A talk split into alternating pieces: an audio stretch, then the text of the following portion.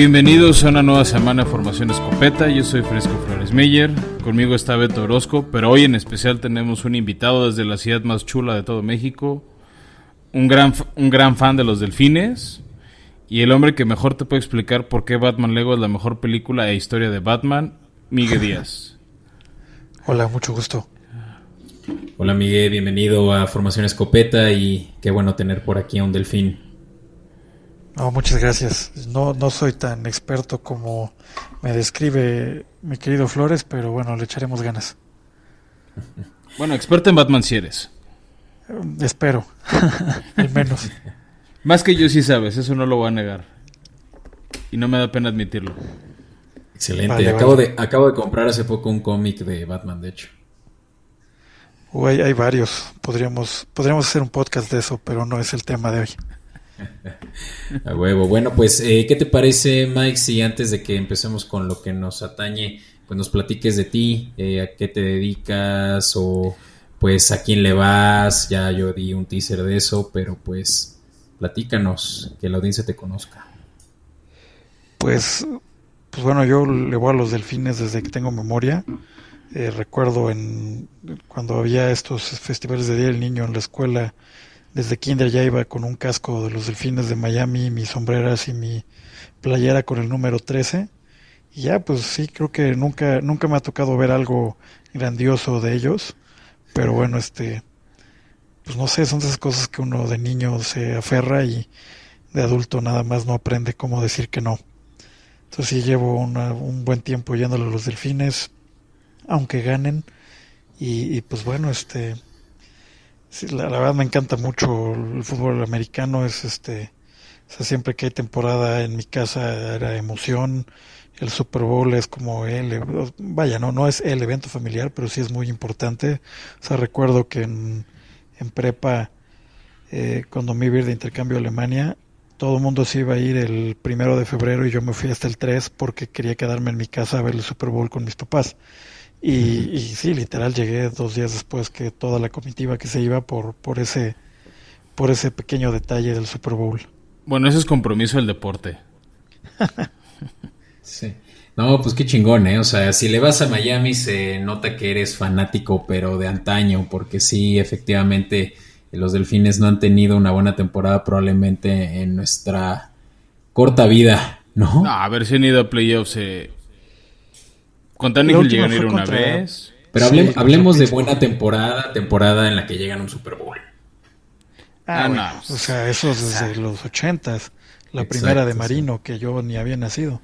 Sí, sí, sí. Así que, pues es bueno, es bueno saber que hay, pues, eh, pues de, esos, eh, ¿cómo se llaman? Los que no son villamelones, ¿no? Eh, sí, no. y, que sí realmente le van eh, por el amor al juego y al equipo. ¿No te mordiste el ave mientras decías eso, Beto? yo, yo no soy Villamelón. Yo, si fuera Villamelón, le estaría yendo ahorita a Kansas City o a Baltimore. Pero le vas a los Pats de Jacksonville. Pero Jacksonville es un equipo malo y un, un Villamelón no le va a ir a un equipo malo, además de a un equipo principal. Bueno, ese, ese, tal vez no es el argumento que debería de usar un Villamelón, pero yo en lo particular no creo que lo haga por gusto a, seguir viendo a, un, a otro equipo ganar, sino más bien ver que un equipo venga desde las trincheras como los delfines. Vaya, en ese sentido, yo creo que todos los que le vamos a equipos como los Delfines o los, los Bills de Buffalo o así, tenemos como un segundo equipo para porque si no se acaba la temporada en diciembre. O sea, yo, pues sí, también ahí le tengo le tengo mucho cariño a Seattle como a ciudad y pues me tocó ver un juego de ellos ahí contra San Francisco y, pues vaya, el ambiente en el estadio era increíble. Entonces, como, ah, bueno, pues cuando eliminen a mis delfines y no pasen a postemporada, le voy a ir a los Seahawks, que pues sí pasan, ¿no? Este, que tienen al menos este 15 años echándole ganitas. Oye, ¿qué tal como experiencia es el Clink? El, el estadio de los Seahawks, pues está, pues está chido. no sé, güey, es que es distinto. También he tenido la oportunidad de ver a los delfines en Miami y en, y en Foxboro. Y el, no sé, o sea, el, para mí el ver a los delfines era, fue increíble. O sea, la primera vez que los vi fue justo en Foxboro, Ah, pues cuando nos fuimos de intercambio, que yo estuve en Boston, este, pues sí, lo primero que hice, no tenía dónde dormir, estábamos todavía alquilando ahí en un hotel y ya había comprado boletos para ver los Delfines contra los Patriotas y la primera jugada que vi fue un safety, uh, justo a Ryan Tannehill, y dices, bueno, pues ya. Es, Va a ser un partido largo. Cosas. Sí, no, pero aparte la afición de, de los Patriotas es, es horrible, o sea, no sé, o sea, cuando, cuando fui a ver a, Seahawks contra San Francisco, que son igual rival divisional, pues, pues se, ve una fiesta, es una alegría, todo el mundo disfruta. Si pasa un güey con la playera de, de San Francisco, es nada más como que ya sabes, el típico bu, pero pues de, de guasa, ¿no? Aquí, aquí, puta, cada que se hacía algo, los patriotas se volteaban. Además, era el único idiota con alrededor de, el único idiota de los delfines alrededor de puro patriota, ¿no? Entonces así se, se volteaban y de en tu cara y así.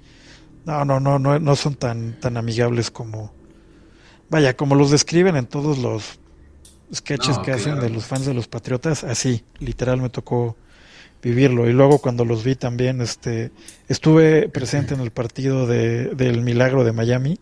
Wow, neta. Sí, sí, sí. Y este, y pues sí, también son una hueva porque pues en Miami como que los delfines, esa temporada en particular era, si no me equivoco, era la, última con, con Ryan Gates, todavía estaba, estaba Tannehill lesionado. Y Brock Osweiler fue el suplente de los delfines, o sea, así estaban los delfines en esa temporada, pues puta, estaba vacío el estadio, ya no se definía nada. Y, y había más gente de los Patriotas que de los delfines, entonces como que ese ambiente seguía vaya ahí como que son, son, son un poco detestables, sí. los, fans de Boston tienen fama de nefastos. Pues, no sé, o sea, he visto también aprovechando que estaba ahí en una ciudad donde hay de todos los deportes, también fui al, a ver a los Red Sox, que bueno, ese año lo estaba yendo del carajo, entonces más, mucho más alivianados, la verdad. Sí, no, no, no sé, como que lo de los Patriotas se me hace justo el Villamelón.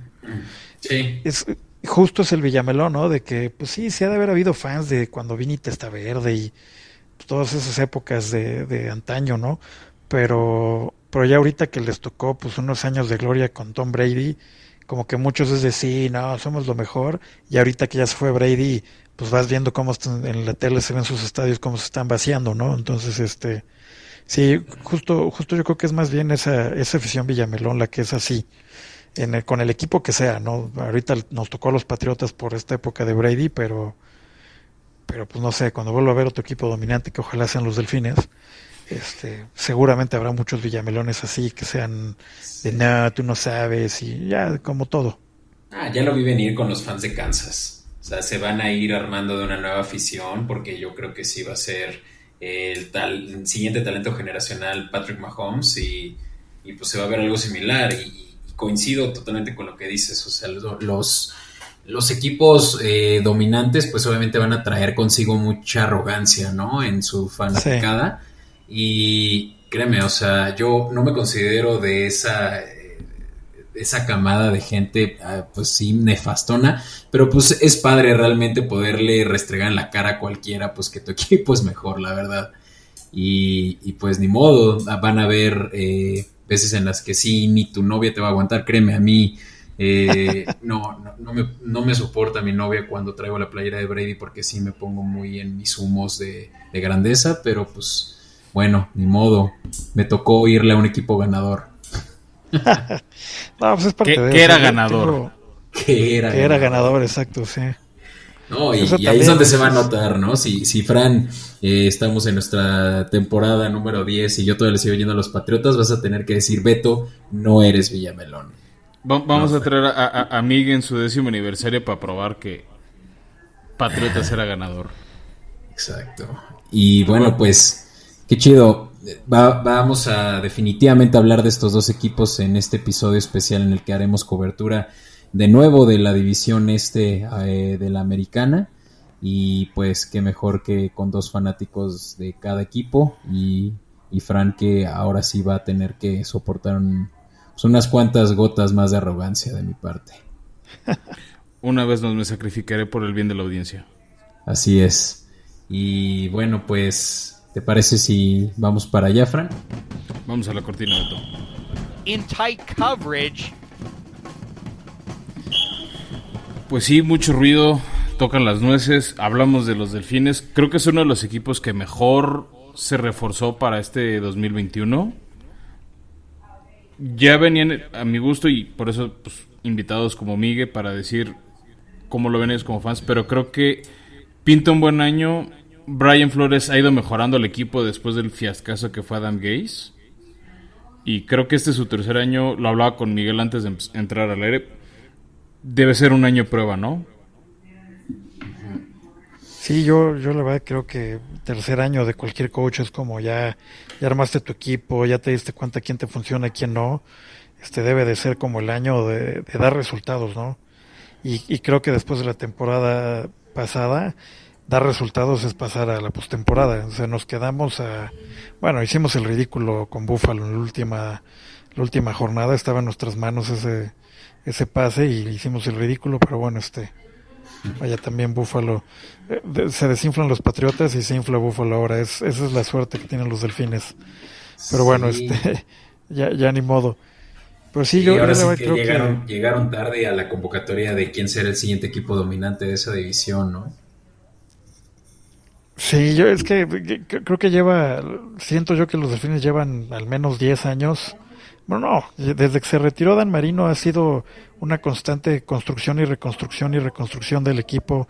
Ha habido una cantidad impresionante de head coaches, todo el cambio de los corebacks ha sido una locura yo, yo la verdad espero que ahorita con, con Tua se pueda hacer este pues se pueda hacer algún, una, una cierta continuidad al menos para generar una filosofía de equipo, una, una filosofía de juego que no pues no, no ha sido pues, pues no se ha logrado establecer y, y, los coaches este creo que no lo han no han logrado hacer y, creo que ahorita tanto el coach Flores tiene una gran oportunidad con con Tua y, pues bueno, ojalá la aprovechen. Creo que, que se hayan traído a este Wall de, receptor, que era la mancuerna de Tua en Alabama, pues puede ser un, buen movimiento de entrada. Ahí es fue lo único que seguí en el draft. me, esperé a que pasara los, los delfines, ver, ver que, que, que no hiciéramos una estupidez como normalmente hacemos.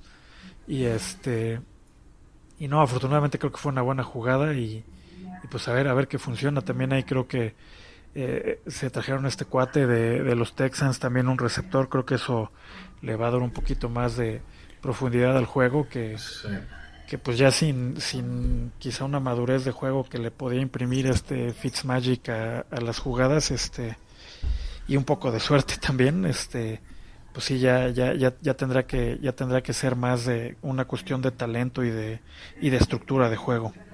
Y yo creo que sí se va a notar algo que me gusta de, las elecciones de Miami, precisamente esos dos receptores, es un juego más vertical, que tienes una opción más de juego aéreo. El año pasado a mí de Miami mi jugador favorito era Gesicki, su ala cerrada, que para mí era un gran tight en fantasy, era un gran receptor, y creo que eso le va a ayudar mucho a, a Miami. y, y, otro también, hablando de Tua, es tener este offseason tener los campos de entrenamiento, tener mucho tiempo para estar con sus receptores, ya no tantas restricciones por el que el año pasado tuvo el COVID, yo creo que le va a dar, y aparte un año más sano después de la cirugía de cadera. O sea, de hecho Tua previo a su draft no pudo hacer ese Pro Day, ir al Combine para demostrar sus habilidades por estar en recuperación. Y si ves sus videos de cómo era en colegial, veías que era un gran talento. Entonces creo que en 2021 vamos a ver esa versión más cercana de Tua y además pues también le, juntaron otro talento, se llegó también Malcolm Brown de, los Rams que había sido un corredor consistente, era el segundo, pero llega a completar y sobre todo porque se les fue Matt Breda que creo que había ha sido un corredor competente en Miami. Sí, habían tenido buenos corredores, pero como que no logran dar con uno que sea consistente. Eh, ¿Qué tal Jay Ajayi que llegó de Filadelfia? No es cierto, estuvo antes en Miami, antes de eh, irse a Filadelfia, ¿no? pasó para Filadelfia a ganar el Super Bowl. Exacto, y, y, antes de él también hubieron un par más, pero como que tienen que retener mejor a sus jugadores, ¿no? Es algo que, no han logrado hacer siquiera con un coreback consistente. Eh, fue la excepción, pero fuera de eso, pues ya para que Magic haya pasado por tu locker room implica que pues no han tenido realmente un plan a largo plazo. No sé si Tua sea eh, la, la, solución. Yo creo que esta temporada va a depender mucho y es, yo creo que de todos eh, los jugadores del draft pasado, del que más espera. Eh, y sobre todo cuando lo comparas con el Rookie of the Year, con Herbert, quien se fue después de Tua.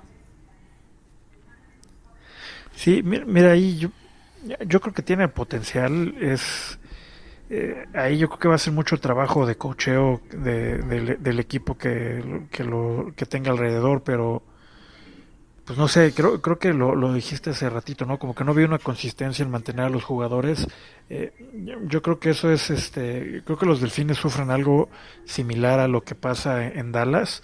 Eh, en Dallas es muy claro porque el que toma las decisiones es Jerry Jones y, y, es más bien un capricho de él que hace que no haya consistencia, pero en los delfines no, eh, quién sabe quién sea el que tome las decisiones a nivel este ya ya gerencial o de dirección deportiva que no no logra no logra imprimir como un sello o un, un plan de un plan hacia dónde se quiere llegar o cuál quiere cuál cuál va a ser la construcción de, de fortaleza del equipo y, y pues sí este pareciera que la apuesta ahorita estuvo y, y traerle herramientas a este en, receptores abiertos a, tu, es, es, lo que apunta a eso, ¿no? Es la apuesta grande estuvo y si funciona va, va a irse pues saldrá, ¿no? Y si, y si no funciona esta temporada, probablemente nos veamos otra vez en la necesidad de volver a draftear otro coreback y hacer todo este show que llevamos haciendo los últimos 10 años.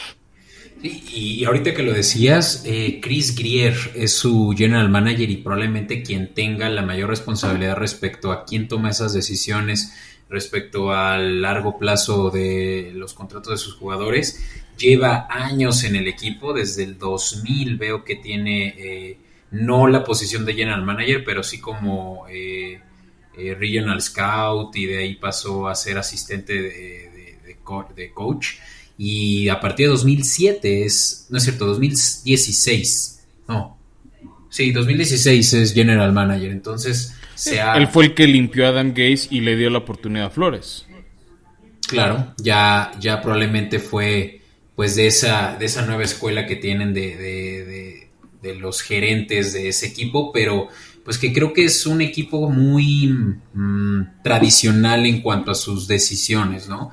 Eh, obviamente Brian Flores es lo opuesto probablemente a ser tradicionalista. Yo creo que es justamente una gran apuesta el irse por un coach de color que sabemos que no hay, eh, pues la gran mayoría de los coaches eh, no son en este caso afroamericanos, pero pues Brian Gates ha resultado ser realmente sí la excepción de todo este pues nuevo panorama que se abre ya de diversidad en la liga.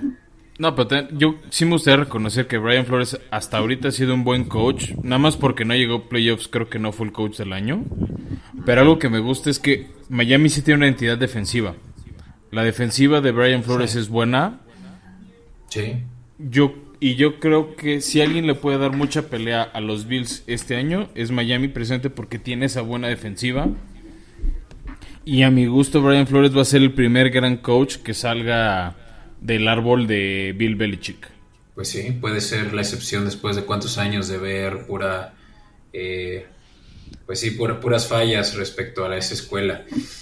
Em, defensiva, ¿no? También... Ah, ah bueno. Dale, dale, Mike.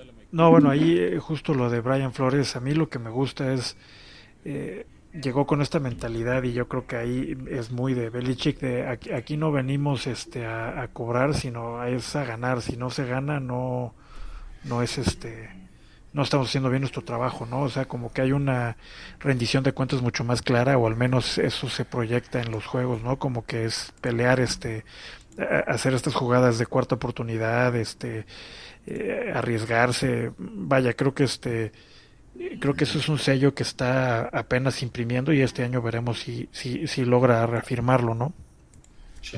Sí. a mí por ejemplo yo me acuerdo un partido muy bueno a Miami el año pasado donde justo faltó la ofensiva, es cuando tuvieron un ratito en la lona a, los Chiefs. La defensiva de Miami se la vivió acosando a Patrick Mahomes, se la vivió corriendo tal cual en el Super Bowl, pero la ofensiva Tua no pudo hacer puntos, estaban haciendo puros goles de campo y tarde o temprano te va a matar Patrick Mahomes si, si, no, si no, lo, no lo clavas. Sí, lo mismo pasó al principio de campaña contra los Seahawks, que los frenábamos y los frenábamos, y pero pues, cada, cada que ellos se acercaban metían de a 6 y nosotros íbamos de a 3 en 3, entonces sí era, era imposible. Sí, y tuvieron un, un, buen final de temporada, ¿no? Sí perdieron ese de Kansas, sí perdieron ese de Bills que mencionaste también, Mike, pero de ahí en adelante le ganaron equipos como a los Chargers que venían eh, fired up con su nuevo rookie, también con, Just, eh, con Herbert, y a los Rams incluso también les ganaron después de su bye. Ah, y ya así, ni hablar de, lo, de la victoria eh, ante Patriotas ya al final de la temporada. O los Raiders, también esa victoria ah, en diciembre contra los Raiders es lo que tenía Miami aspirando a playoffs. Claro, estaban todos los Raiders toda en la pelea, sí. Sí, sí. Y, y, pues eso, eso habla de que es un equipo ya realmente buscando la consistencia, cerrando una temporada pues eh, de las que en los últimos años sí resultan de, un, de una marca ganadora, ¿no? Porque pues yo también tengo como que en mi memoria muy claro que pues Miami siempre había sido pues el equipo chico eh, junto con los Jets en esa división, pero ahora se, se, espera lo contrario, ¿no? Teniendo ya back to back, ¿no? También fue en el 2019 que terminaron con marca ganadora. Bueno, y antes de eso hay que decirlo, antes de que Patriotas tuviera la era Brady, el único equipo que era campeón de esa división era Miami. Pueden, Van a presumir por los siglos de los siglos ser el único equipo campeón invicto. Bueno, pero eso yo, es, la, única victoria que canto y ni siquiera me tocó verla. Eso está bonito para los libros, pero tiene, tiene más de 40 años que pasó. Sí. Eso sí, pero bueno, tienen, o sea, puedes presumir campeonatos, mi equipo no. Oye, Mikey, y ahorita que estamos hablando de en el pasado cómo se veían, eh, cómo estaban las cartas en esa edición y en la liga, cómo estaba disrumpiendo tanto en los ochentas eh, Dan Marino. Yo te tengo una pregunta y te, lo, y te la hago porque en particular yo siempre he escuchado eh, por parte de mi papá, quien también es eh, Delfín hasta el fin, eh, que Dan Marino es lo peor que le ha pasado a Miami, que Dan Marino no es lo que se dice que es según las estadísticas y según los récords. ¿Tú qué piensas de él? Eh, objetivamente hablando, ¿no? No únicamente individualmente lo que dicen sus récords, pero como líder para los delfines. yo, creo que como líder era, era bueno, o sea, inclusive, o sea, en, general cuando se habla de él en el equipo, o sea, y en su tiempo se habla de alguien que, que movía al equipo, pero, yo creo que, yo creo que esto ahora lo podemos ver en retrospectiva, yo, creo que él sí era de los que se preocupaba de, no, pues a mí denme mi sueldo y me vale gorro el tope salarial, ¿eh? O sea, siento que en ese sentido, eh, o sea, algo que hizo Brady muy bien, que yo obviamente lo detesto por, por haber sido de los Patriotas, ahorita ya me da un poquito igual, pero este eh, o sea, Brady siempre ha tenido como esta filosofía de, no, ¿sabes qué? A mí no me interesa tener el, ser el mejor pagado del equipo, ni ponerme en posición diva, yo lo que quiero es tener un muy buen equipo a mi alrededor, y, creo que a Dan Marino es algo que, le faltaba, ¿no? Como que, y, y, y, pues sí, yo, e, eso, eso es yo creo que lo que, lo que pudo, lo que a la directiva de ese entonces los, quizá los tenía cegados, ¿no? Es de, pues tenemos al, al mejor lanzador, eh, hablando de técnica de su generación y quizá eh, pues, top ten de la historia, pero este no pues no logró armar un equipo que, que, lo soportara, ¿no? O sea, después de haber llegado al Super Bowl era como para pues para seguir adelante y construir y armar fichas y no este pues no lo no lo logró y creo que no lo logró no solo él, sino pues la directiva que no no vio esta eh, pues esa, esa oportunidad, ¿no? De plano decirle, oye, pues sí, este, pues llevas ya 10 años y, y, nada más no llegamos a nada y tu, y tu salario nos tiene este, un poco topados para, para hacer otras cosas, ¿no? Y, y también creo que por último no se generó una, un cambio, no, no se hizo un cambio generacional ahí, o sea, Eh, recuerdo mucho este cuando Brett Favre se iba, que se retiraba y no se retiraba y si se retiraba y, si, y a la hora buena no. Dijeron, oye, pues este, pues sí, nos habrás dado un Super Bowl y llevado a otro y lo que quieras, pero ya tenemos, ya tenemos el plan con este cuate que, que era Aaron Rodgers precisamente y pues le salió bien ese cambio, ¿no? Eh, y, ahora están en esa misma posición, por ejemplo, los Packers, ¿no? Lo hablaba también contigo, Miguel, antes de empezar a grabar. Sí. Los Packers y los Patriotas.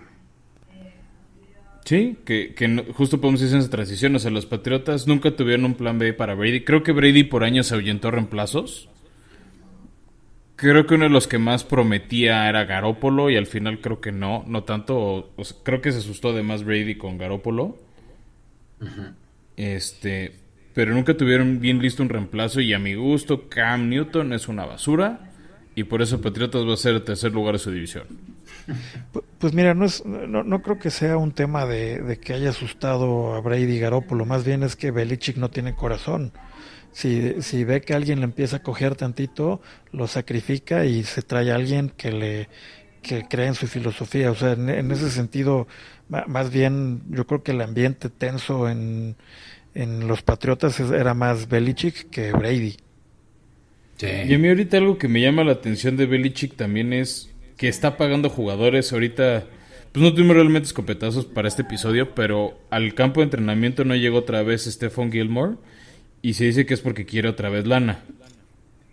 Sí, sí, ya se habla de que probablemente también lo van a tradear, viendo que no tiene la disposición de, de acoplarse al modelo Belichick, ¿no? Que es en el momento que te vuelves bueno, y eso lo hemos visto siempre, ¿eh? en el momento que te vuelves ya un candidato de, de ser el top 5 pagado, eh, lo, mandan fuera, excepto Brady, ¿no? Pero, pero Stephon Gilmore sería uno más de la de los que salen por la puerta porque pues no se adaptan a ese esquema en el cual Belichick más bien trabaja a los underdogs, trabaja a jugadores eh, pues que son fácilmente manipulables en el buen sentido y, y, de ese modo pues evita esos egos, ¿no? En el, en el locker room.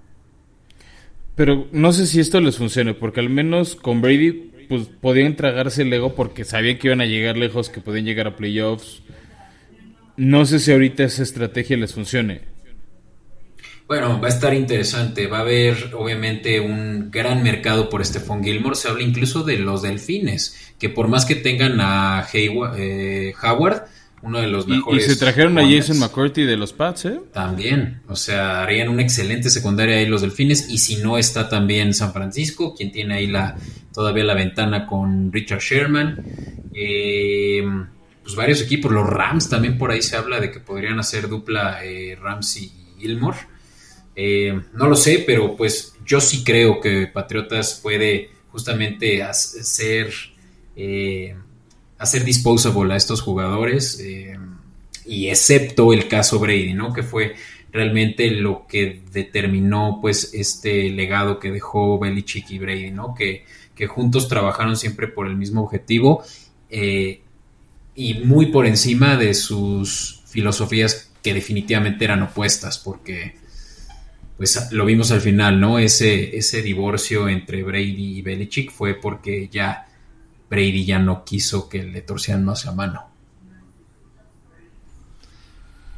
Sí, y bueno, también yo creo que ahí, o sea, creo que a Belichick le funcionaba mucho eh, su sistema por precisamente por Brady. Y, recuerdo mucho haber visto un tuit, o no, no sé fue un tuit o, o qué fue este, cuando ganó Brady este Super Bowl, fue de, pues ya vimos que es mucho más importante el mejor coreback de la historia que el mejor head coach de la historia, ¿no? O sea, ahí este, creo que la filosofía de Belichick solo funcionaba teniendo a alguien de ese calibre. Y, pues de esos no se dan. O sea, antes de él fue Joe Montana, ¿no? O sea, entonces no.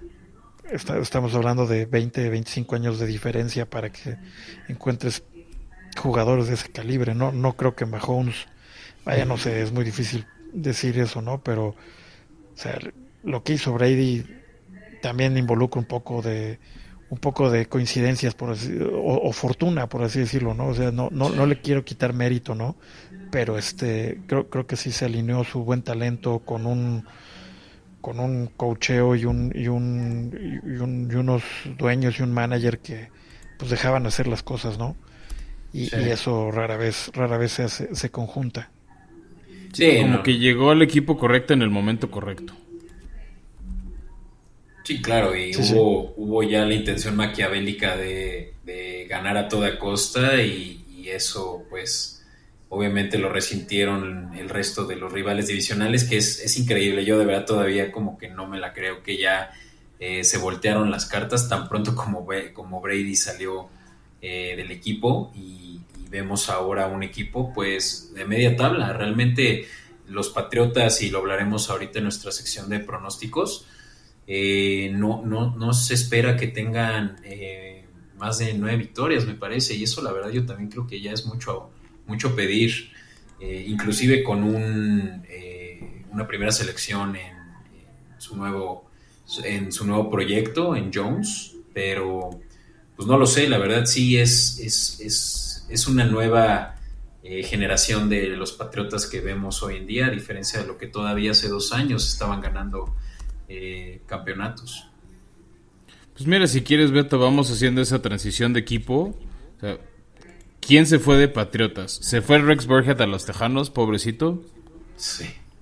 Julian Edelman se retiró. Patrick Chung, que había sido un gran safety líder de esa sección media de la ofensiva, se retiró también. Jason McCourty y Adam Butler se fueron a, a los Delfines. Dejaron ir a su guardia defensivo Joe Tooney a los Chiefs. Y pues, realmente son las bajas relevantes. Los demás son, hombre, son personas sin nombre. Así es. Y retuvieron a James White, mi sweet fit eh, y corredor ejemplar para Fantasy. Es una buena selección de últimas rondas para Fantasy si es que juegas en PPR. Eh, qué bueno que regresa James White junto con... eh, Cam Newton. O sea, si nos vamos a quién regresó, lo renovaron por un año más. Así es. Y no pues- sé si es la mejor decisión, Cam Newton, ahora que agarraste en el draft a Mac Jones. Pues es que no les costó mucho, están pagándole yo creo que lo mínimo para eh, lo que puede ofrecer, por lo menos como mm, experiencia para un eh, jugador quien ya viene preparado para empezar, pero que pues probablemente le sirva eh, el coaching que le dé Cam Newton. O sea, no, no me parece descabellado, yo creo que es nada más... eh, empezar la temporada con el pie derecho teniendo ya a alguien en su segundo año, quien sabemos que va a ser un mejor año para Cam Newton, ¿no? Siempre los, los eh, corebacks, sobre todo corebacks, en su primer año, pues apenas tienen eh, como que agarrar las riendas, ¿no? Y eso les toma tiempo. Y, y regresa a su línea, tan, bueno, su centro, David Andrews, quien también le va a seguir dando la protección que necesita Cam Newton para poder seguir haciendo esas, esos pases certeros. Recordemos Que Cam Newton fue el... Ajá. Ajá, dile, dile. Di Cam Newton. Sí, que eh, cerrando con Cam Newton, él tuvo el récord de más touchdowns por tierra para un coreback. Entonces, Porque era el único que hacía Patriotas. pero sabemos que por ahí le puede llegar a la defensiva, ¿no? Hay, hay la posibilidad de que ahora con eh, las armas que le dieron en Henry and, eh, perdón, en eh, John Smith y sí, Henry, ¿no? El, el Hunter Henry. Hunter Henry, eh, pues ya, ya empieza a también tener más posibilidades de pases cortos. Se les fue Edelman, esa va a ser una baja considerable en, en cuanto al, al slot. Pero pues finalmente es un mejor equipo que el año pasado, ¿no? Y se espera por lo menos tener ya la posibilidad de terminar por lo menos eh, con más de siete victorias. Bueno, a Patriotas también hay que decir, llegó Nelson Aguilar que tuvo un buen año con Patriot, este, con los Raiders. Llega también Kendrick Bourne después de cuatro años en San Francisco, que no le dio su fifth year option. A ver, este no pudieron traer a Julio Jones, algo no le, no le convenció. Este llega también Trent Brown de Las Vegas. Y, a mí otro nombre que, que sí me brinca porque creo que es bastante bueno es Matt Judon. Como linebacker. Ah, claro, sí, sí, cierto. También la defensiva la reforzaron mucho. Y recordemos todos los opt-outs que hubo eh, a principios del año pasado con esto del COVID. Y regresa eh, Hightower, su capitán linebacker. Eh, y un par más ahí de jugadores en la defensiva que también hicieron gran diferencia su, en no haber estado. Bueno, el que ya no regresa pues es este presidente Patrick Chung, ¿no? Que había optado y ahora decidió no volver. Correcto. Y no sé, o sea, hay, hay obviamente un equipo más bien formado y sobre todo todavía bien coacheado, que sí podrían ser disruptores aún para los Delfines, no para los Bills, quien evidentemente es de los mejores equipos de la liga. Pero mira, yo no voy a descartar que los Patriotas sí podrían ganarle a, a los Delfines ese segundo lugar de la división. ¿Tú qué dices, Miguel?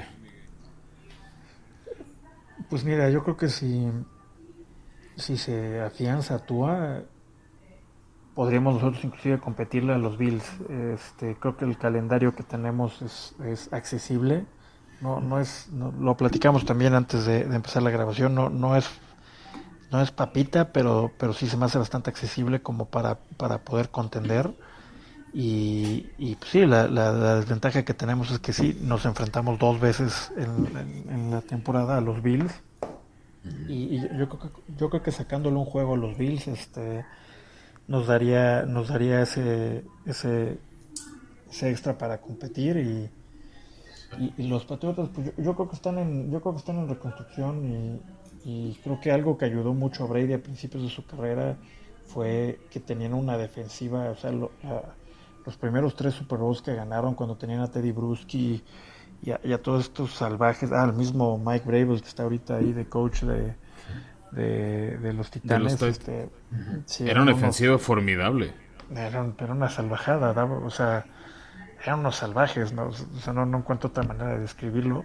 Y eso, pues, quieras o no, si, si de repente flaqueaba tantillo Brady o le salía algún error este de, pues de, de, de, la poca experiencia que todavía tenía, estos cuates la pues se la regresaban rápido, ¿no? Y, y, creo que ahora este algo que le ha faltado a Cam Newton es eso, una defensiva que lo apoye y, y, no, no, no sé si vayan a tenerla este año los Patriotas como para que a Mac Jones o, o Cam Newton puedan este, tener esa tranquilidad de bueno, este, me, mi defensiva me respalda, ¿no? No olvidemos que Patriotas hace dos años tuvo de las mejores defensivas a principios de temporada. Eh, estaban... Pero hace dos.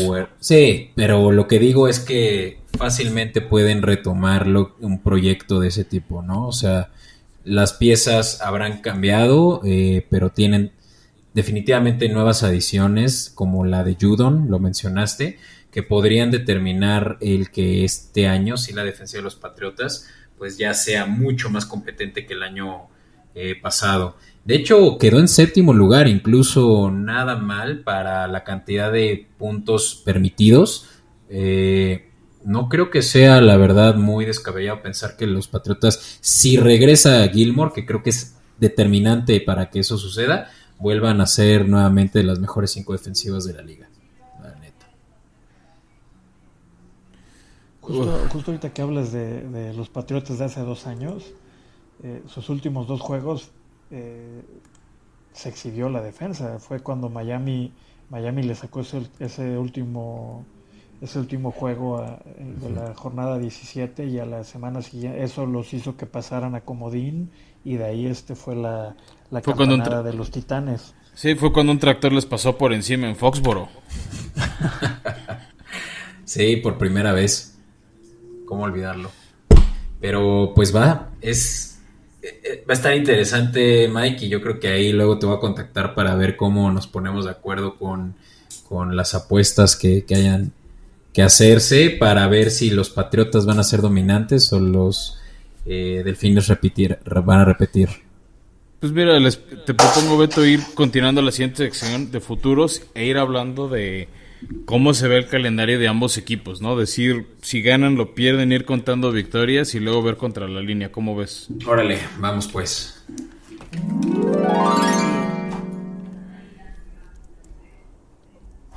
Pues bueno, aquí ya tengo listo el calendario. Este, Miguel, pues esta dinámica aquí en formación es nueva, pues igual y no la conoces, pero yo voy a ir diciendo los partidos y voy a ir apuntando si, si las victorias y luego al final Beto nos va a comparar contra la línea. Uh -huh. Empecemos por Delfines. Sí, con los Delfines, aprovech aprovechando que tenemos invitado. Okay, okay. Vale, vale. Semana 1. Miami en Foxboro. Excelente. O sea, eh, abrimos Patriotas recibiendo a Miami. 12 de septiembre, 4 la, 3 de la tarde hora de México. Yo creo que este es de los Patriotas, aunque jueguen, bueno, porque es en Foxboro eh, y porque ya se tuvieron que ver al espejo muy seriamente y decir, nos vamos a dejar pisotear de nuevo por nuestros dos eh, eh, rivales divisionales. No creo que quieran empezar con el pie izquierdo una temporada en la cual Belichick no va a permitir también que le siga lloviendo como le llovió la temporada pasada. ¿Tú qué dices, Miguel? Yo, yo creo que sí, este, yo creo que sí está en nosotros. Justo el año pasado también fue nuestro, si no recuerdo, nuestro primero o segundo partido fue en Foxboro contra Patriotas y que parecía que Cam Newton iba a ser este la revelación y terminó siendo que no. Yo creo que yo creo que va a ser un juego cerrado de pocos puntos, pero sí nos lo llevamos de, de esas pataditas de, último, de última jugada, de último cuarto, nos lo vamos a llevar de por uno o dos puntos. Yo también sí creo que Miami gana por lo mismo de que está Cam Newton conociendo a sus jugadores, están probando la ofensiva y la defensiva de Miami creo que está más compenetrada, juega mejor que lo que ya está la, la de Pats. Recordemos que Tua Tango Bailoa trae la presión encima. Este es un juego que para él. ¿Y Cam Newton también? Nah, Cam Newton no tiene nada que demostrar. Él sabe. Sí, si, quiere que si quiere seguir jugando la NFL, tiene que mostrar que está en calibre porque sabe que Mac Jones lo va a correr. Entonces, Cam Newton va a jugar para que algún equipo lo contrate en 2022. Eso sí, pero bueno, hay yo creo que más presión hacia Tua y, y empezar un año ya él como titular, no como la vez pasada en la que estuvieron eh, campechanándosela con Fitzmagic pues bueno, nada más les, les platico que es eh, son los nervios y la novatada la que se puede ver en ese primer juego. Está bien, luego, semana 2, Miami recibe a Buffalo. Yo creo que ese es la única que ese es el único chance que tenemos por localía. Eh, vaya, estoy hablando de chance, la verdad creo que tiene muchas mayores, por, más que me duela decirlo, creo que Buffalo tiene mayores oportunidades de ganarlo. Pero si, si de los dos que tenemos, en donde le podemos y deberíamos eh, echar todo adelante, es este e, es en este. O sea, mi pronóstico sí va a ser Búfalo, pero este, pues vaya, ahí, ahí yo creo que es la oportunidad. Sí, de acuerdo. O sea, si Miami le va a ganar uno a Búfalo, creo que sería el de local, no el de visita. Sí, sí, y, y no, lo platicaste justo en la cobertura, Mike, no es muy descabellado pensar que sí le pueden hacer pelea a los Bills, eh, sobre todo porque ellos van a venir también confiados por cómo terminaron la temporada y cómo se espera que terminen esta. Y puede que Allen tenga una regresión en cuanto a su juego, ¿no? O sea, sí es un gran jugador y sobre todo ha sabido adaptarse año con año, ha ido mejorando sus habilidades, pero eso no quiere decir que de aquí haya todavía más campo para el crecimiento eh, sin pensar en que también puede haber una regresión en cuanto a su juego. No, y además de que los divisionales siempre son partidos difíciles. Sí, en este yo creo que o es una, un este, o los Bills aplastan, como lo hicieron en el último juego de la temporada pasada, o, muy cerrado y gana Miami también por pocos puntos. Yo voy a dar el beneficio de la duda a favor de Miami. Ok. Luego, semana 3, visitan la Estrella de la Muerte en Las Vegas. Yo creo que ah, Miami, repite dosis. Sí, no, no este, son unos muertos los Raiders. sí. sí, no, no.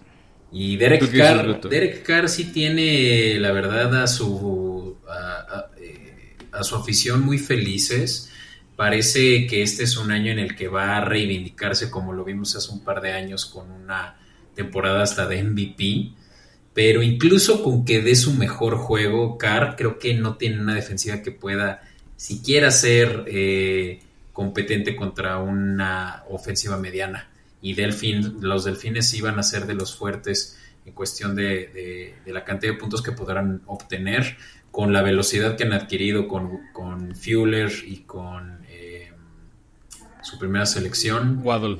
Waddle, así que no creo que haya secundaria eh, que por lo menos en este juego pueda hacerle, eh, pueda tener un campo a favor.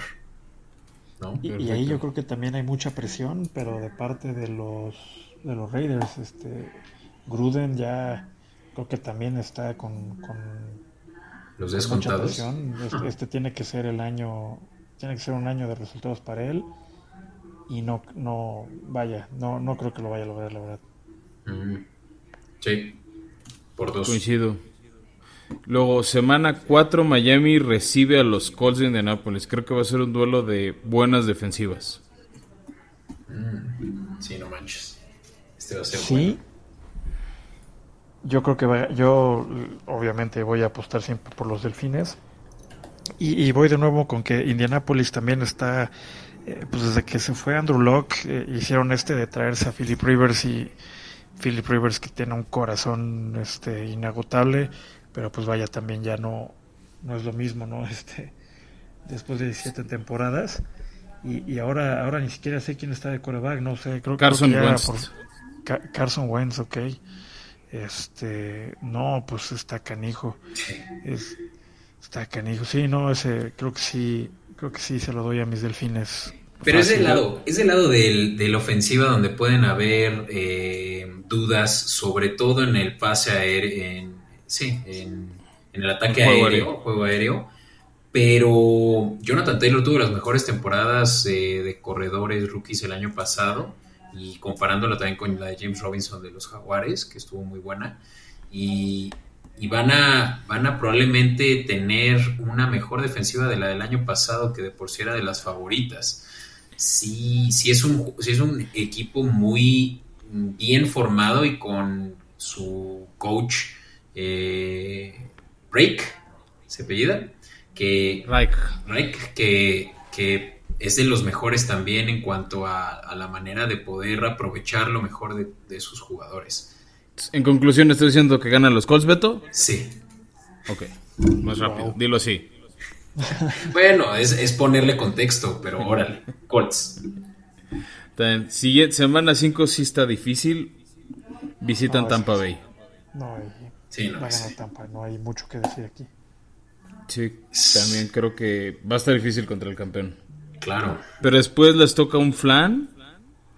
En Londres visitan a Jacksonville. No mames, Flan.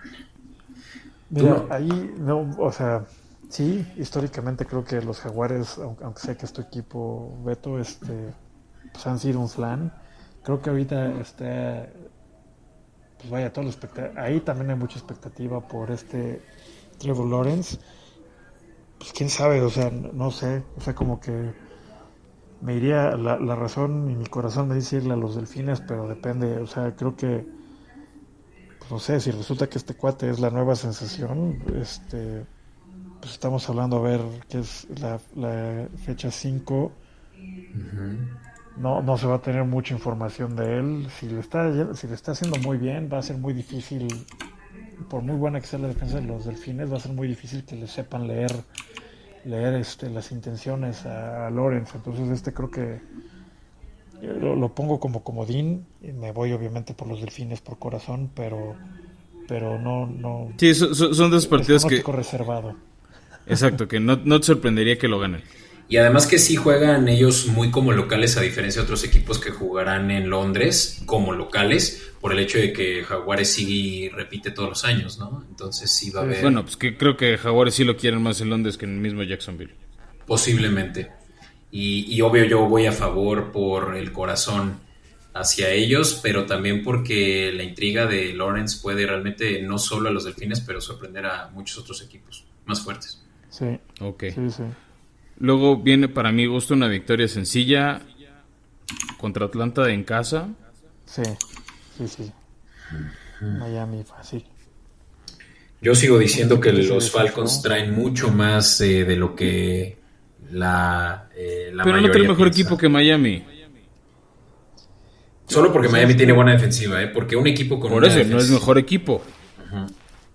O sea, no, no- tal vez no es un plan, pero sí es mejor equipo en Miami que Atlanta y por eso va a ganar Miami. Atlanta tiene mejor ofensiva que Miami.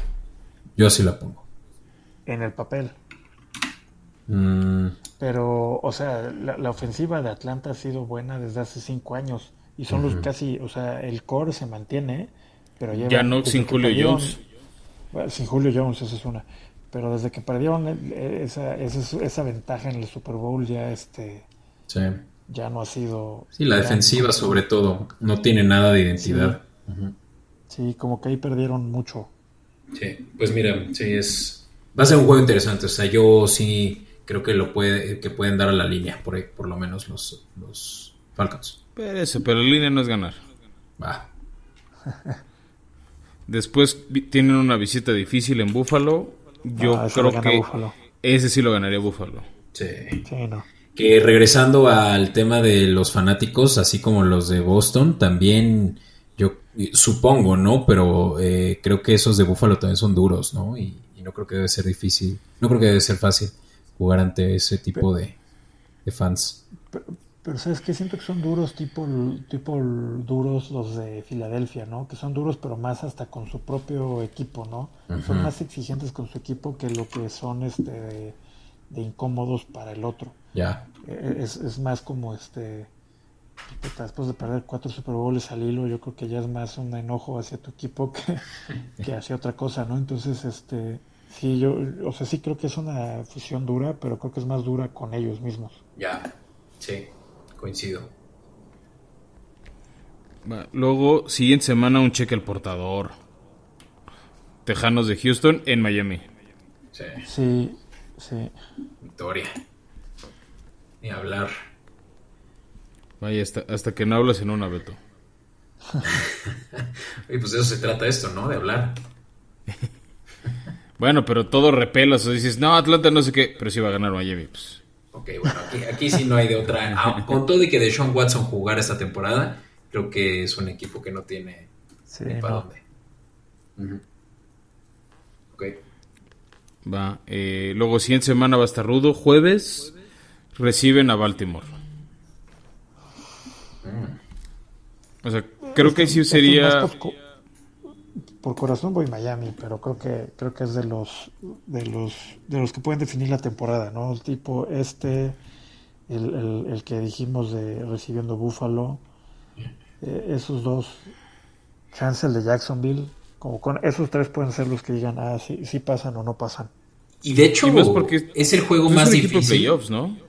Sí, y, y es el equipo más difícil de aquí en adelante. O sea, ya después no creo que haya. Ah, les quedan dos partidos complicados. Ay, tú porque dices que los titanes van a ser medianamente ofensivo. competentes. Mm, Y los otros son tus patriotas, o sea, son, son los tres partidos difíciles, son los equipos de playoffs. ya sabemos que ese último juego a Patriotas siempre se le complica. O sea, ya es Sí. cantada derrota para los Patriotas ese último juego en Por eso- eh, Miami. Pero lo que me refiero es el parámetro de Miami para un, contra un equipo de playoffs, además de Bills Exacto. y de Tampa. Sí, o sea, este juego es esencial realmente para pasar. Sí. Perfecto. Entonces, ¿tú qué dices, Beto? ¿Ganan o no? Yo digo que no van a ganar. Ok. Lo siento, pero no. Luego tienen una visita a mi gusto sencilla, pero bueno, no. Más bien, una victoria que va a obtener Miami contra los Jets, pero no va a ser una victoria sencilla. Yo creo que es lo mismo un poco como con Jacksonville, ¿no? Eh, con este, se me fue el nombre de este cuate que Zach. Wilson. este Zach Wilson, pero pues vaya, es de nuevo, es quarterback nuevo, coach nuevo, no, no sé, es, yo también creo que va a ser victoria para Miami, pero puede haber este, puede haber cierto, cierto morbo, pues. Sí. Sí, como cualquier equipo, eh, como cualquier juego division- divisional, ¿no? Y, y también van a ser un enigma hasta el día que le jueguen por primera vez contra un nuevo coreback y un nuevo coach, pero yo también les doy la victoria nada más porque creo que Jets ah, tienen muchos otros problemas más que solo cambiar a sus dos personas principales de su equipo. Y también yo creo que la ventaja para Miami comparado a otros rivales es que ya vas a tener un poquito más de cinta de juego de, de Zach Wilson. Sí. Sí, sí. O sea, obviamente no contra ti, pero pues sí vas a, ya van a- o sea, ya es la semana 9 de la temporada. 11, perdón. O sea, ya tienes 10 partidos, 9 partidos donde ya ha jugado. Sí, sí. Va. Va. Después tienen otro partido ganable, a mi gusto, contra Carolina Sí. en casa. En, en casa, sí. Sí, un, un rival eh, eh, para, para los delfines pues que ya conocen cómo jugaba Darnold, eh, familiar y, y, pues probablemente sí lo van a poder dominar como lo dominaron cuando estuvo jugando para los Jets. Sí, sí, la, no, no hay mucho. Creo que Carolina es otro de esos equipos que están muriendo, tipo los Raiders, desde mi punto de vista, entonces sí, no, no la veo difícil, la verdad. De ahí tienen otro partido de esos trucos, creo, Sí, que es contra los Giants de Nueva York. Sí, también es en casa, ¿no? Es eh, seguidito de nuevo en casa. Sí. Y- De nuevo en casa, que, que Nueva York es de esos equipos que igual y son buenos, igual y no. Si las lesiones lo- los cuidan, pueden ser un equipo difícil, pero es un prueba que no convence. Pero, pero tiene, ¿no? No sé, o sea, son de esos cuates que ves y dices, te, te- te- a mí me dan confianza, ¿no? Este, lo, lo veo y digo, pues ese cuate, te- es- hay que darle trabajo. Sa- ¿Sabes como quién se me hace un poco? Como Tannehill cuando estaba en los Delfines. Mm. O sea, quizás es un poquito de encontrar ese ritmo o que encuentre el coach adecuado Y para... que encuentre confianza en sí mismo, ¿no? Como que también le falta sí, eso. Sí, A Danny, Danny Dimes. sí, sí, sí. Sí, puede ser un rompequinielas este juego, ¿eh? porque yo creo que va a estar a favor de Miami. Sí, no, yo también veo a Miami, pero.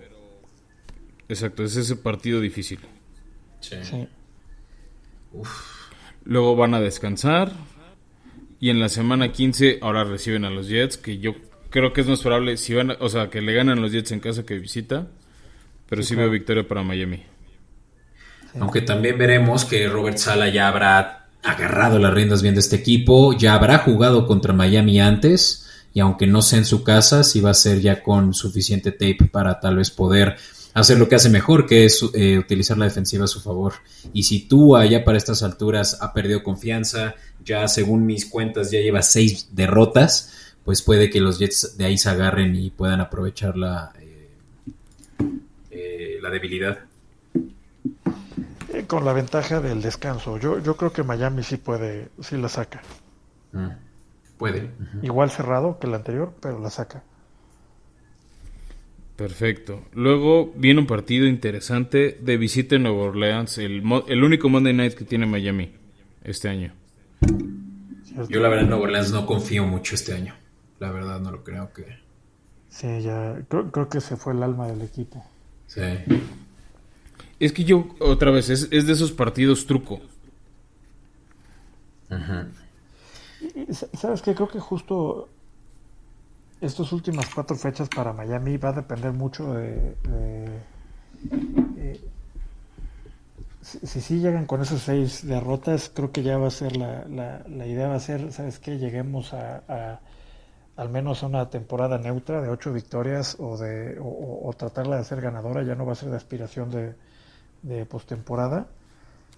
Si llegan con, con solo tres derrotas, yo creo que ahí este va a haber un, un ímpetu mucho más este favorable y le ayudará para los para hacer un buen cierre. Sí. Sí, sí depende mucho de ya cómo estén cerrando y, y la Sí. diferencia de esas, de esas victorias o derrotas divisionales harán que este juego valga más. Sí, sí, porque este un o sea, el descanso que sea tan tardío creo que no es este puede puede jugar en contra. Claro. Además de que es una temporada ya de 17 juegos. 17, sí. Y pues sí, prácticamente están descansando ya para los últimos cuatro juegos. eh, antes tres, no manches. Sí está duro. Sí. Sí. Y luego tienen su última visita del año en Tennessee el 2 de enero. Obviamente yo voy con mi corazón. Y sí creo que Titanes gana. Pero creo que va a ser un juego súper cerrado. Yo usaría la misma lógica, o sea, yo creo que también los Titanes van a, va, va a depender del ánimo en el que lleguen, o sea, si, si es como las últimas dos temporadas que están este, por asegurar un lugar o, o, por, o por conseguir una mejor posición, sí va a estar muy difícil para Miami, pero si ya es un tema de, no, sabes que este año no fue como lo esperábamos y, y están en esto puede ser un, puede ser un partido muy mediocre, por decirlo, si los dos llegan con ya con muy pocas aspiraciones. Sí. Sí, exacto. Yo, creo, que sí va a depender mucho de eso. Sí, o sea, pinta que es un partido que pueden estar los dos peleando postemporada, como hace un año Miami contra Raiders. Ajá. Que es ganar o morir. O sea, es extraoficialmente ya partido de playoffs. Sí. Sí, sí. Sí, yo se lo doy a Titanes, nada más porque creo que la mejor ofensiva eh, de los dos contra la mejor defensiva de los dos va a ganar la ofensiva por ser mejor que la otra. Sí, no, no, no hay como frenar ese monstruo que tienen. Sí, sí va a estar muy difícil. Ok. Y, y cerramos con Miami recibiendo a Patriotas.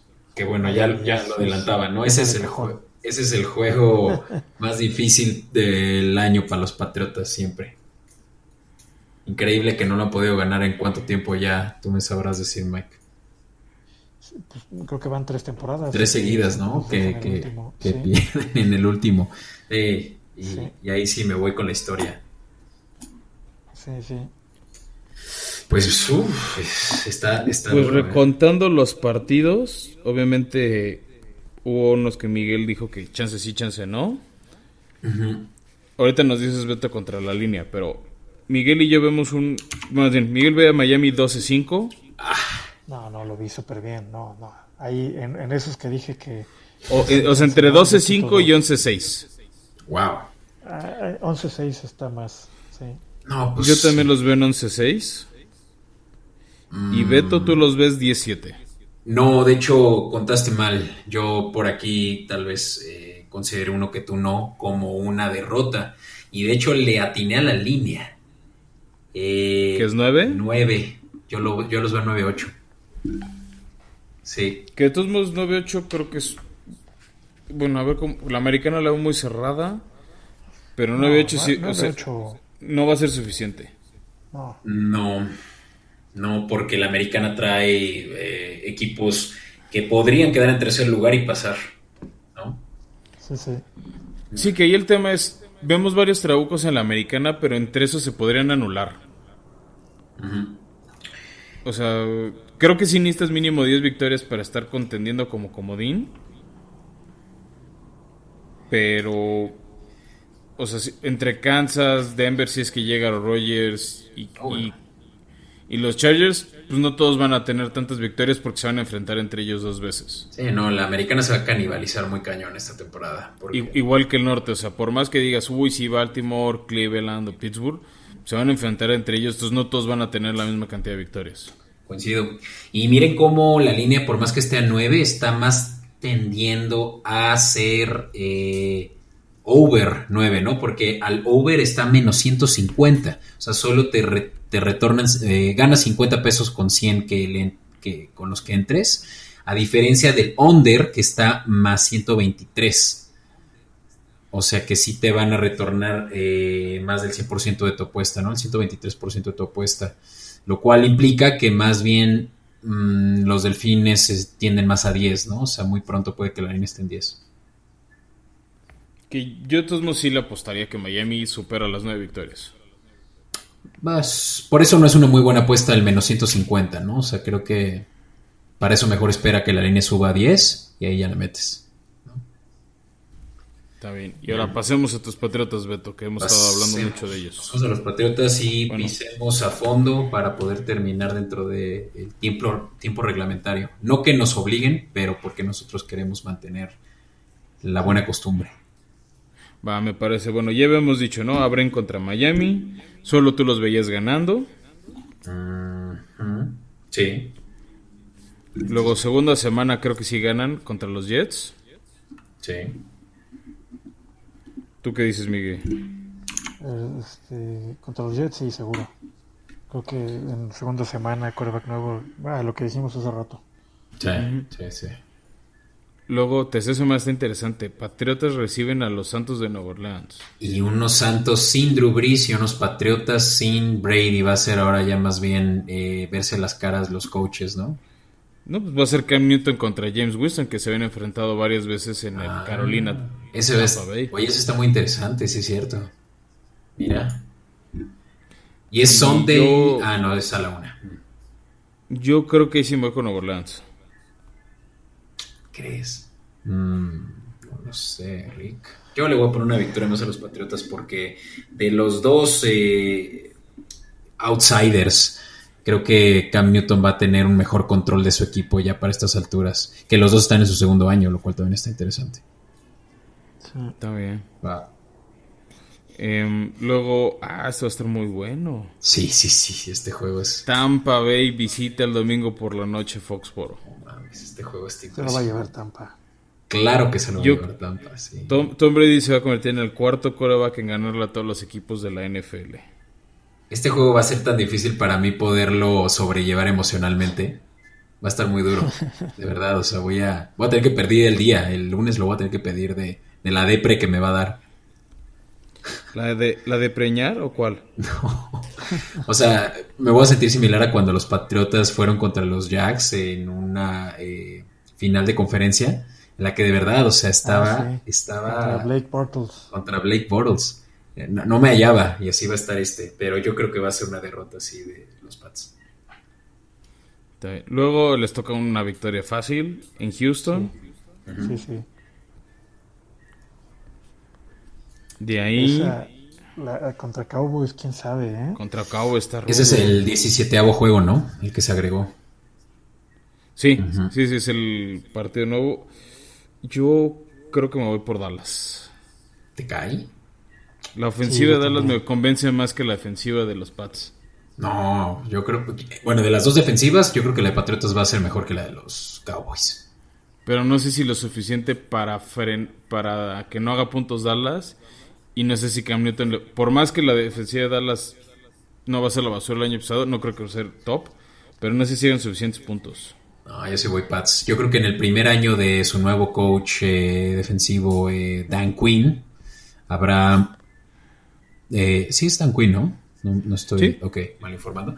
Eh, sí habrá mucho que todavía trabajar, sobre todo con una dominancia eh, en, en el esquema defensivo que tiene Belichick. Veamos pues. Pero sí, la, la veo difícil. Sí. Luego creo que tiene uno ganable que es contra los Jets. Sí. Sí, además en casa. Sí. Sí. Este, otro ganable a mi gusto en los Chargers. Sí. O sea, creo que aquí sabe, puede eh? pegar de novato los Chargers. Sí, yo... ¿Quién sabe? Recordemos el, el récord que tiene Belichick versus. Este ya no es un rookie, el caso de Herbert, pero sí en su segundo año todavía puede, como dice Fran, mostrar una novatada. eh, pues tal vez por. Por no tener tan claro cómo está el panorama ya de un jugador que, que pinta veterano, ¿no? Y aparte es, es coach nuevo. Ahí es donde creo que Belichick sí puede sacar colmillo. Sí, sí. Eh, Citriani. No, no, Citriani es. No, ya va a haber también, ya, ya va a haber mucho más footage de, de Herbert, ¿no? O sea, ya, ya va a estar más analizado lo, lo que pasó con este güey de, de Lamar Jackson, que su segunda temporada ya, Sí. ya lo leían mucho más fácil. Sí, totalmente. Este es el octavo, ¿verdad? Sí. Sí. Luego semana 9 creo que sí le ganan a Carolina. Sí, Pues pinta muy eh, bien. muertos. Luego semana 10 les toca uno muy difícil contra Cleveland. Aunque en casa. Creo que lo único que podría cambiar es que es en casa, exacto, sí. Pero Cleveland eh, está ya, ya, ya rompieron como con una maldición, siento yo, y eso les trae, les quita mucho peso. Sí, a mí también. Yo, yo creo que se vuelven muy peligrosos. Y tienen una muy buena defensiva. Mm, Muy buena, sí, sí coincido en eso. No sé si para este momento ya esté jugando eh, Jones. Mac Jones será probablemente desde, tú lo decías, Fran, eh, desde un poco antes, ¿no? Que puede que ya empe- empecemos a ver que lo meten a él. Y de Y eso es que más. Mac Jones contra Jadeveon Clowney, contra Miles Garrett, híjole, no. Sí, está, No me animo. está feo ese juego. Yo voy por Cleveland. Creo que yo también y me... Sí, sí sentía que podía Patriotas, pero no, recordando esa presión que va a tener, no creo. Ok. Luego, en semana creo que le ganan a Atlanta otra vez, le repiten la dosis. Y es la revancha de Atlanta. No, no va a ser revancha todavía. Y es en jueves por la noche. en Atlanta. Mm. Este es un juego que yo creo que sí puede ganar Atlanta. Tienen toda la motivación por ganar. Y de nuevo, Mac Jones probablemente ya en los controles y apenas agarrando el ritmo. No lo sé, siento que sí puede ser un rompequinielas. Está bien, te voy a poner ahí una duda, Beto, pero bueno. Luego, semana 12. Ah, reciben a Tennessee. Eh, yo creo que eso sí lo gana Tennessee. Yo también quiero creer que gana Tennessee porque Babel supo controlar a Belichick. Ajá. Sí, sí. O sea, este es, este es a partir del juego con Cleveland, eh, la racha de juegos difíciles, tomando en cuenta que yo digo que Atlanta está más fuerte de lo que ustedes creen, pero no manches, son equipazos los que tienen eh, delante, ¿no? O sea, salvo Atlanta son equipos de playoffs. Sí, y puede ser, creo que también creo una derrota que para este momento es para cuando Patriotas pensará, tal vez debí de haber ofrecido más por Jet Jones que me metió una de puntos y cierran esta rachita de cuatro partidos visitando Buffalo el Monday Night. Hijo, no, Buffalo. Buffalo. Yo también voy Buffalo. Lamentablemente yo también. Luego va a tener su semana de descanso. Y regresan para ir a visitar Indianapolis en playoffs. Que creo que es un partido truco. Es como decían hace rato el Miami Titanes. Creo que esto es lo mismo para Patriotas. Es ese partido de equipo de playoffs si ganas, te enrachas. Si pierdes, ya estás diciendo adiós. Sí. Y es un juego que todavía no se define en horario, ¿no? Creo que este depende de cómo vayan. No, como puede ser, exacto, como puede ser atractivo, puede ser de partido sábado o ya lo mandan al domingo. Ya. Va, pues este es un juego. Pero yo sí creo que gana Patriotas. Mm, mira. Más por el factor Carson Wentz. Exacto, es que sí, eso. creo que eso es importante. Es importante. Pues mira, beneficio de la duda de mi equipo. Victoria. Va. Luego otra vez contra Buffalo, pero esta vez en, es en Foxboro. Sí, pero yo creo que Buffalo repite. Mm, yo creo que este sí no, sí puede ser realmente el juego en el que ya le ponen un alto a su ahora hermano mayor. está bien, está bien. Y luego viene el partido para romper el corazón de Beto. Sí, una vez más. Patriotas contra Jacksonville. Un juego que creo que dependiendo cómo Patriotas pinte para cerrar su, temporada regular, será de mucha motivación para ganar o de ya empezar a, a, buscar pues nada más una victoria eh, smooth, ¿no? Entonces tú dices que ganan o no, Betito. No sé, la verdad es que no tengo idea. Pero dado que para la cuenta que tengo ahorita le beneficia mucho a los Patriotas que lo ganen, le voy a poner una victoria. Más sabiendo que van a perder el siguiente. ¿Tú qué dices, Miguel? Yo, yo creo que sí le ganan a los Jaguares también. Sí. Y bueno, ya habíamos dicho, ¿no? Que cierran con derrota en Miami. Exacto. Así es. Ok. Interesante, pues miren, los Patriotas. Bueno, ¿cuánto le pusieron ustedes? A ver, Miguel dice 9-8 marca final de Patriotas. Yo te voy a caer muy mal. Yo tengo que acaban 7-10. Órale, peor que el año pasado. No, 8-9. O sea, igual que el año pasado, ¿no? Considerando esa. Bueno, pues con. Sí. Pero el año pasado puedes quedar 8-8. Ahora es. Marca negativa o positiva. Es la ventaja de tener calendario no. Ya. Pues. Mike le dio a la línea que está en 9 igual que la de los eh, delfines, sorprendentemente. Yo obviamente como buen fan quedé muy por arriba en 11, 11-6. ¿No? Sí, y eso que tenías dos como de dudilla, uno de ellos el Atlanta. Exacto, y, y retomo, ¿no? La conversación de hace rato, creo que este año va a estar muy entretenido ver quién va a ser el posible segundo lugar, si Miami o Patriotas en la división. Pues mira, si, si nos vamos a eso de que los dos tienen más o menos marca de 9, creo que esos partidos entre ellos y tal vez el de Buffalo por ser rival divisional, o sea, cómo le vaya ambos equipos contra Buffalo puede ser la diferencia de segundo o tercer lugar, porque va a ser ese criterio, ese es el primer criterio de ese empate. Sí. ¿En qué mundo existe la posibilidad en la que Bills quede en tercer lugar? En 2016, 2015. en el pasado. Sí. O sea, imaginemos que realmente empieza muy fuerte Patriotas como yo lo puse y cierra muy bien Delfines. ¿Hay la posibilidad de que pasen los dos? Pues de que hay posibilidad, hay posibilidad. O sea, existe un universo. El resto de la, de la conferencia, ¿no? O sea, tendría que haber cosas muy raras sucediendo ahí, sí. Sí, se tendrían que anular demasiado equipos entre ellos para que con un 9-8 estés peleando comodín. Sí. O sea, porque creo que la, la de...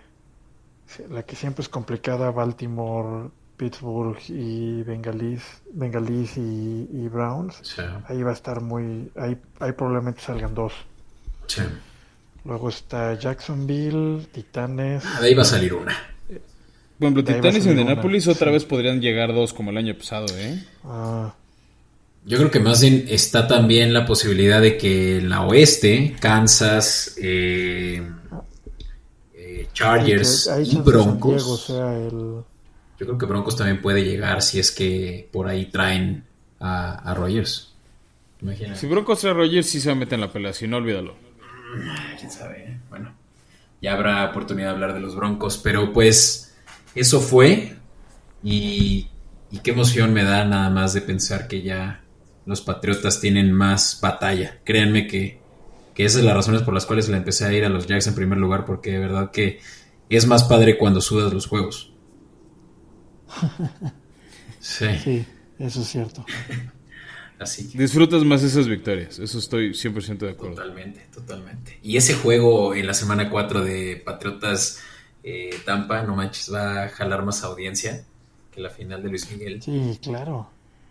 Pues es que es el morbo total ver a Brady contra su ex. Sí, ¿verdad? Va a ser de telenovela. Y si, les gana, sería. ¿Quién sería? Él y Fabre son los únicos que le ganarían a todos, ¿no? No, Peyton Manning también lo hizo. Ah. Y ahí había. Y Drew Pues los grandes, sí. Ah, claro. Aunque el que más se tardó en lograrlo, creo que sí fue Drew Brees. Hubo, algún, hubo algunos equipos que cuando fue coreback de los Chargers no, no les pudo ganar y con el calendario de... De la Nacional.